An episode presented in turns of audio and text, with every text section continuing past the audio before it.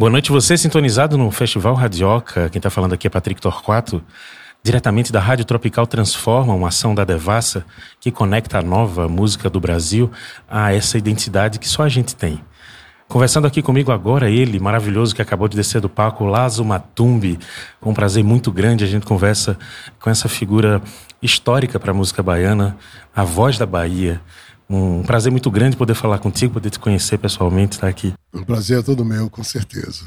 Acredito que é a primeira vez na vida que eu ouvi falar sobre reggae e sobre uma identidade baiana, sobre a, a, minha cor é linguagem, na verdade, a sua cor é linguagem, foi com sua música. Eu certo. queria que você falasse um pouco para a gente sobre o que é essa negritude ser linguagem. Num país onde a gente tem uma diversidade muito grande e onde a gente tem uma falta de compreensão também muito grande, é necessário que a todo momento, a toda hora, você esteja tocando na ferida das pessoas que fazem de conta que não entendem.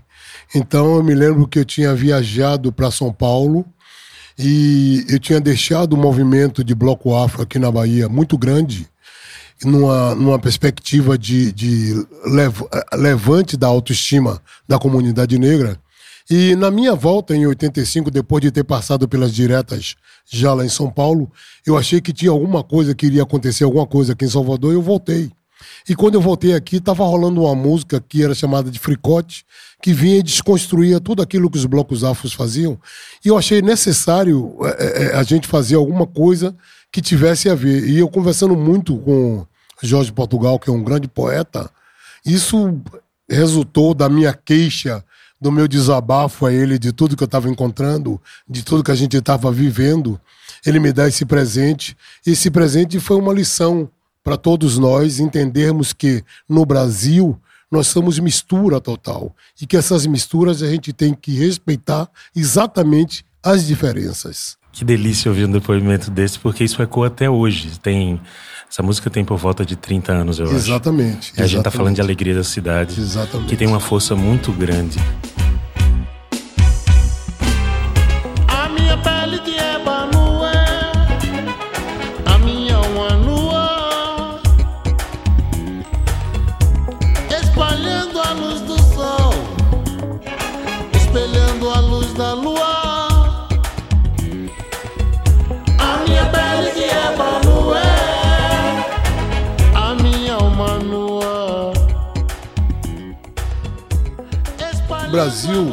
Tem uma coisa que é meio que ingrata. Ele, na verdade, ele tem três pilares de formação do país, que é o indígena, o europeu e o africano, e ele o tempo todo ele tenta ser eurocêntrico Sim. e não respeita essas duas matrizes que são a base da construção Que são país. riquíssimas. E olha que eu vou te dizer um negócio, se esse a gente, se a gente se apoderasse disso, o mundo teria uma outra visão dizendo assim, nossa, como esse pessoal consegue lidar com essa coisa tão bacana dessa mistura e ser um exemplo para o mundo inteiro.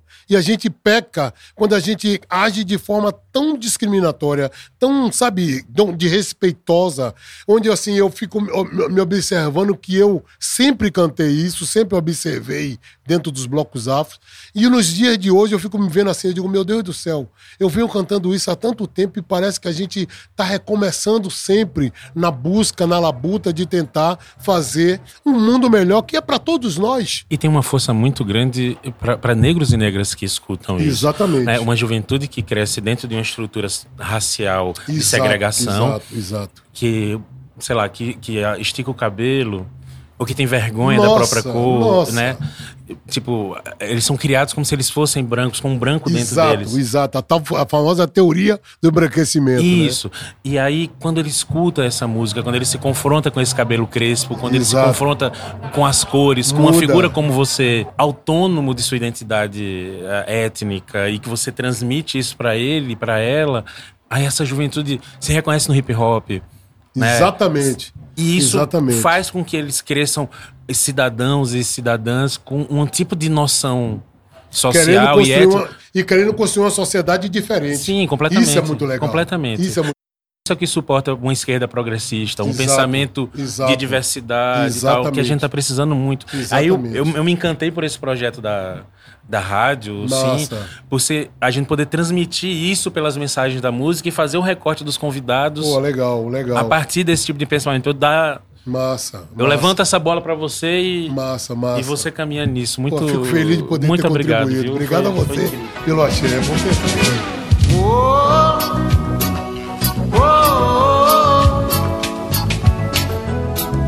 correndo, me abraça e me beija. Uh, uh. Oh, oh, oh, oh. Vem correndo, me abraça e me beija. Vem, vem. Vem provar do meu encanto. Oh. Dizer. Vai demorar, demorar pra nos separar.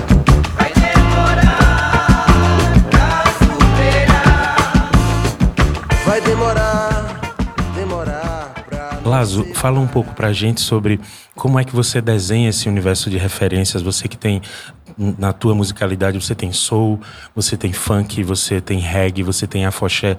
Como é que você faz esse desenho de construir uma identidade sonora tão própria, tão peculiar, bebendo nessas referências que estão numa, numa diáspora, né? De, de uma música negra que está em todo esse mundo grande e você consegue trazer isso para uma, uma sonoridade, uma cara tão baiana. Olha, eu, eu viajei nos anos 90 com Jimmy Cliff. E eu fui estudar um pouco do reggae, né? Porque eu gostava muito dessas coisas do reggae. E tinha percebido que o reggae tinha uma, uma familiaridade muito grande com o samba da Bahia, que era um samba mais ralentado, mais lento, numa pegada mais, mais devagar. Mais... E aí eu entendi que você pode, é, e, e era interessante, porque uma coisa me chamou a atenção, de todas as vezes que eu encontrava alguém, alguém me perguntava, where are you from? De onde você vem? E eu tinha uma necessidade muito grande de dizer, eu sou do Brasil, eu faço a música brasileira. Claro que a música brasileira ainda no mundo, ela tem uma diversidade tão grande que ela não tem uma marca registrada.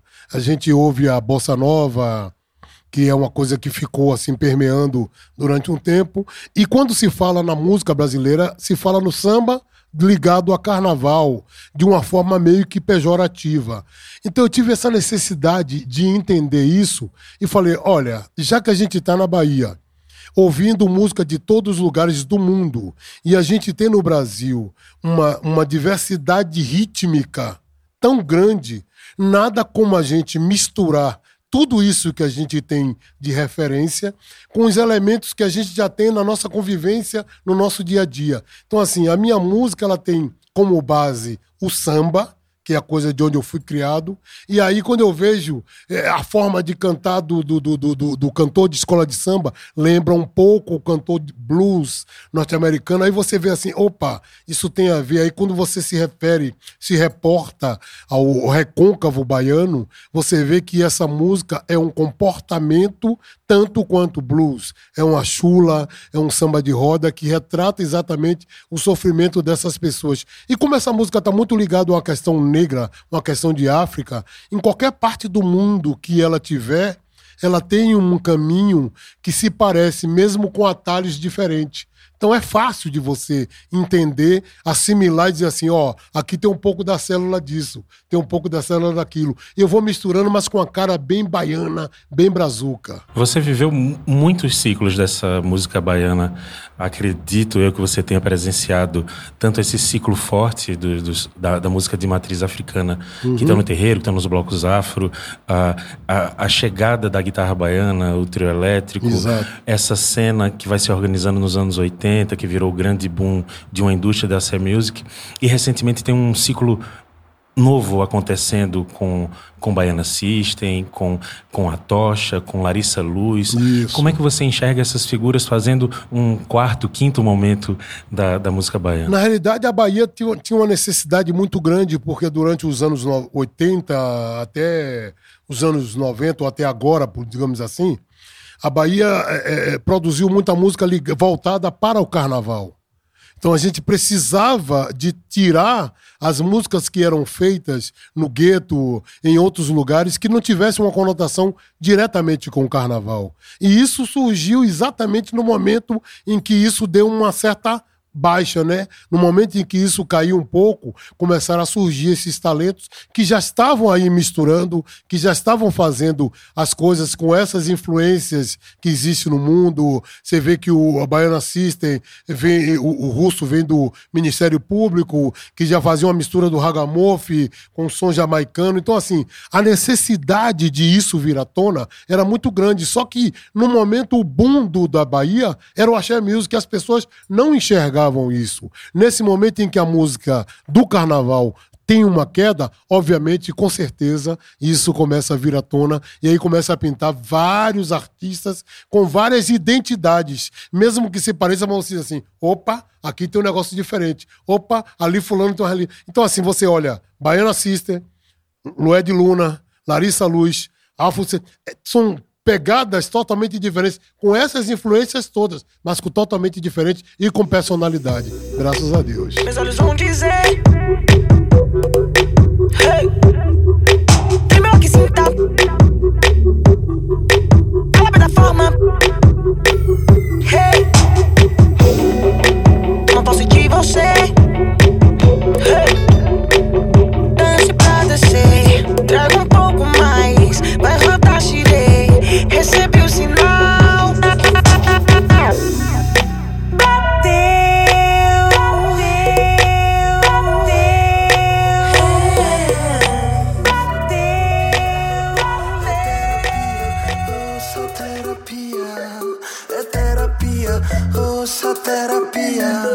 A mais de mil decibéis, virado numa roteira.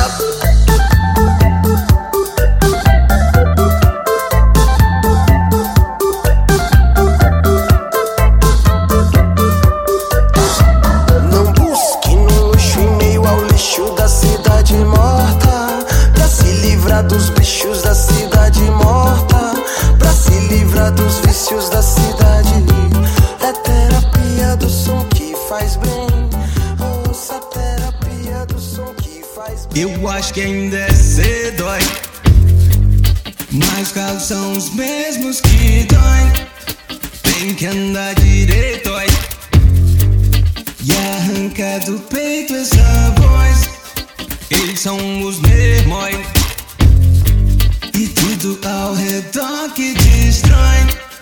Mais forte que os playboy. Eu sou mais um negão de dreadlocks. Dreadlock, yeah. Ô, véi, cê não disse que eu não vacilei.